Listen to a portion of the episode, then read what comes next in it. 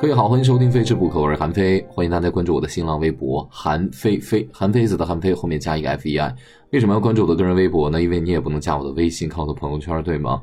因为周围的朋友都叫我美食活地图啊，有什么吃的都问我北京城上哪上哪吃什么，哪好吃，我就经常讲给他们听。那微博上一般都会同时发，只不过呢，微博上我一般好的呢，我就会夸一夸我比较喜欢的。嗯，不好的呢，我就选择性的不发，或者说，反正我一般不会在微博上吐槽，偶尔会在我的朋友圈吐槽，因为朋友圈影响力是就是相对还是小一点，不会波及到别人。我今天听到一个观点，我跟我美食圈一朋友叫雪红老师，呃，他比我出道早了十几年吧，他一直在写美食专栏，呃，经常会给我一些建议，我经常咨询他。他告诉我说啊，要打着美食的幌子讲一个百科全书。对，这这其实一直以来就是我的路子。我今天要讲一什么呢？我今天要讲蛋挞，也是源于前段时间呢，我我们 BTV 生活上菜哇，这非常有质感的美食真人秀，就是配合着这个播出的节目直播，我去了那个表妹餐厅，然后那个老板呢李静涛淘淘也是一朋友。那期呢是甜点嘛，他带来的是一个改良版的蛋挞。破茧，他给上面其实套了一个特别像茧的那么一个棉花糖，然后给它弄在里面。蛋挞呢也有也也有些许的改良。今天其实就要详细聊一聊这个蛋挞的那么些个事儿。您正在收听的是原创美食脱口秀，非吃不可，谁听谁变瘦，谁转谁最美。主播韩非不是韩非子。播出时间每周一、三、五晚餐六点钟，节假日除外。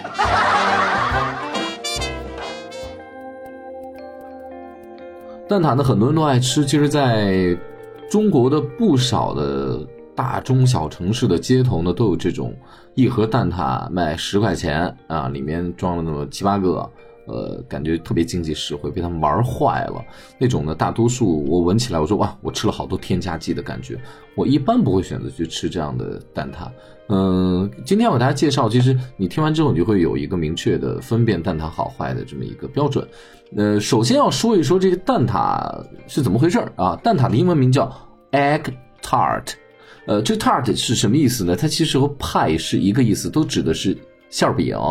呃，派大家知道就是这这个外国人喜喜欢就是带馅儿的东西叫派嘛。呃，但是派呢是封口的，但是要不封口的，英文特精确啊。封口的这种带馅儿的呢，它叫做派；那不封口的叫做 tart。其实直接译过来的话，哎，就蛋挞蛋挞。我们呢其实是提手旁，呃，一个达，我们把这个叫塔塔呢是一种，我觉得更像是一种工艺。关于蛋挞的传说太多了。首先，它分两种，一种是葡式的，一种是港式的。有人说这港式的是从英国传过来的，但是呢，它的这个做法呢，包括它那酥皮，太像咱们传统的中国点心的这个酥皮的做法，用黄油这层层给它叠啊叠啊叠那种感觉。但其其实呢，在英国的这个茶点当中呢，呃，下午茶茶点当中，其实也是有蛋挞。但最早的这个，呃，进入香港的茶餐厅之后，最早蛋挞个头特别的大。就跟我当时我在呃国外一些地方经常吃到一种派叫做 meat pie 肉派，呃，比如说我去澳洲的时候，它各种馅儿的，比如说你在呃这个里面就是特别，我就说这是一个特别大的肉蛋挞呀，其实就是那种感觉，它只不过上面用面封了一层口，跟蛋挞的形状是一模一样的，而外面的酥皮为什么我会喜欢？因为跟咱们中国的很多的酥皮点心的口感，嗯，包括味道都非常的相似，里面呢又感觉是酱牛肉的感觉。所以呢，就我就会觉得啊，我今天终于明白了，tart 跟 pie 其实是一样的，但只不过呢，一个是用面封顶，一个是不封顶的这么一个 tart 是不封不封顶的。但印象当中的吃蛋挞呢，好像都是吃香港的这个，因为茶餐厅的时候你会吃到一些相相对来说，这个港餐茶餐厅会吃到一些比较正宗的去吃这个蛋挞。其实大家要想吃这正宗的蛋挞呢，在比较好的港式茶餐厅里面，其实都可以吃得到，或者说，或者说你在粤餐的茶餐厅也是可以吃得到的，而且口感和味道上区别不大。如果你去的地方还不错的话，其实，在香港的港式蛋挞呢，我们先说港式蛋挞，它也是分两种的，一种呢就是咱们传统的这种酥皮的这种蛋挞，里面是蛋液，然后扁扁的，呃，表面光滑，就是尤其是上面；另外一种呢是这个牛油蛋挞。呃，它是用牛油做的，但是呢，它其实更像是你要吃过那个 cheesecake，有纽约的那种芝士蛋糕的，它底下是拿饼干嘛，给它碾碎之后放了很多牛油，它特别像牛油饼干那么硬硬的那么一个，它也有这样的。其实在北京我也吃到过，有一个特别好有名的一个香港品牌叫方叔，我记得是在东单的新天地底下，我记得，因为我曾经好像去拍摄过，我觉得还不错，因为它的糖分降低了，但蛋挞的热量其实特别高，待会儿给大家讲它的热量有多么高。呃，这大概是这个呃香港的蛋挞，它传入香港的时间首先就不太确定。有人说呢是在上个世纪四十年代的时候，有人说呢上个世纪九十年代的时候才确定这么一个。因为最早进入茶餐厅的蛋挞呢，它个头特别的大，就一个呢，你吃那么一个蛋挞，你整个下午茶就够了，你就不需要点别的点心了。越来越小，越来越小，越来越精致了。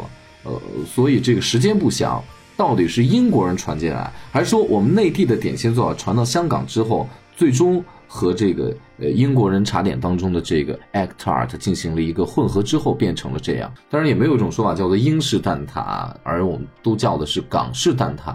呃，大概就分了两类，一个酥皮的，一个这种牛油的，这种有点像 cheesecake 里面底下的那一层的那种感觉，偏硬一点点。呃呃，说到这个葡式蛋挞呢，它一听这名字，因为我们的澳门曾经被葡萄牙殖民过。葡萄牙殖民过很多的地方，都可以找到蛋挞的踪迹。你包括巴西、安哥拉等一些地方，你其实都找得见类似于蛋挞这样的吃的。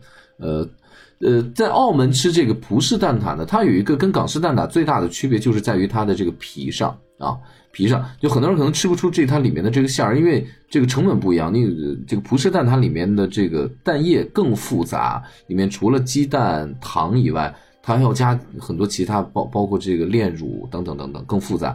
它这个皮呢，它是用的是青酥。青酥是什么？青酥就是一层一层，看着特硬挺，有点像那个牛角包、牛角面包，就一层一层特分明，然后这样的感觉，它叫青酥。这是葡葡式蛋挞的那个外表。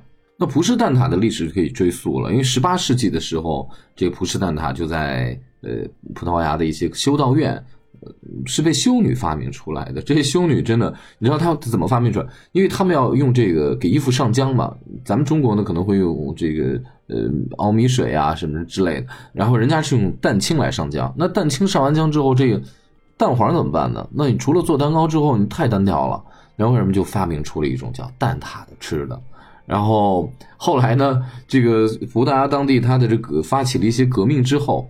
呃，这个很多的教会呢，它就开始落寞了，不得已，这个修女们，呃，过不上那么幸福的生活了。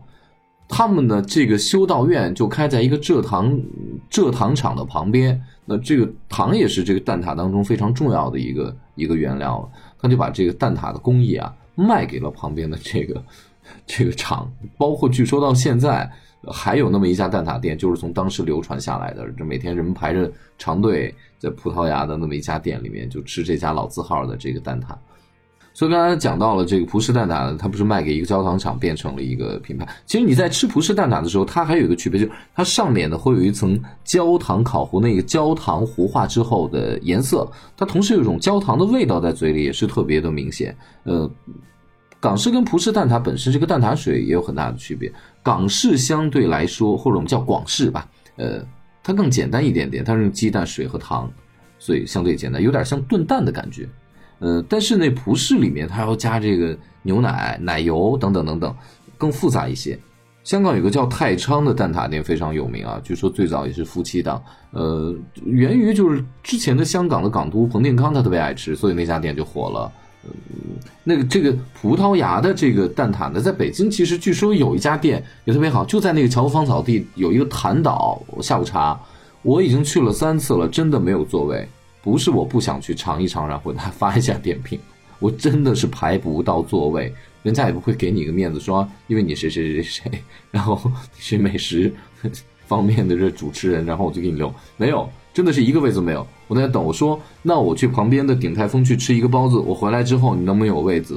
我回来之后依然没有位子。但是遗憾的是，我在那看了一下啊。并没有太多的人点的一个蛋挞，我下次我打算专门去尝一尝他们家的葡式蛋挞，因为北京我已经尝了好几家了。尝完之后，我再做一个具体的评价。因为我我在我在澳门的时候也吃过，我在澳门的时候呢，我是有一次去澳门我们去玩，然后住在酒店，我有个朋友专门跑到澳门的城区里面买了蛋挞拿过来吃，我忘记是哪一家了。但我吃那家蛋挞之后，那个酥皮真的非常的棒。然后它的蛋挞的蛋液当中，首先非常的滑，吃在嘴里奶香味真的比港式蛋挞要浓很多。我给大家讲，就是那天直播我们去那个表妹餐厅啊，那个老板淘淘，然后他们家就做这个蛋挞，其实很有意思啊。就是他为什么要做这个蛋挞？就是他当时他生他第一个孩子的时候，他老婆生完孩子说我想吃蛋挞，于是他就买了蛋挞。另外呢，他就顺便给这孩子取名叫蛋挞。他经常说：“哎呦，这儿子什么时候长高啊？这蛋挞什么时候长高啊？”这话就被他们家厨师听到了，因为他老板嘛。那厨师说：“老板的意思是想这蛋挞变得更高一些吗？”于是他们就把这蛋挞变高了。但是呢，你又不能同时把它变大，就变得不好看，而且量太大的话，一个人也吃不了。然后它就变成呃变细变高，就变成了一个小木桶的形状。它外表这个皮呢，介于葡式的这种轻酥，还有就是普通的港式的这种咱们这种传统的典型酥皮的之间。但它里面的蛋液有区别了，它里面的蛋液因为它的受热面积变小了，所以说呢。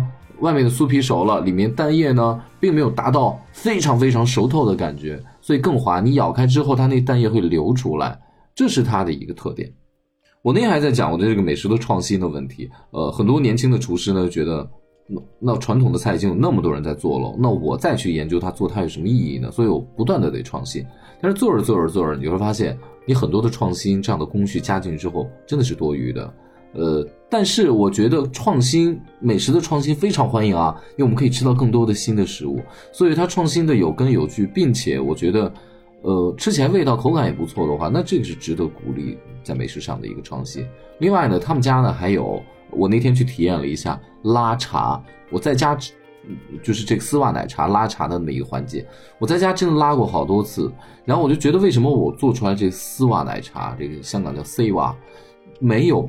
就店里的那么香，茶香味没有那么浓，奶香味也没有浓，在嘴里的丝滑的口感似乎也没有出来。究竟我的问题出在哪里呢？预知详情，请听下回分解。对了，最后忍不住插一句啊，蛋挞的热量真的还是挺高的，大概一块蛋挞的话，三百大卡的热量。你要吃三个蛋挞的话，跑步得一个小时，你自己考虑。反正一个蛋挞的热量绝对比一碗米饭的热量高，尤其是想减肥的姑娘们，省着点吃啊。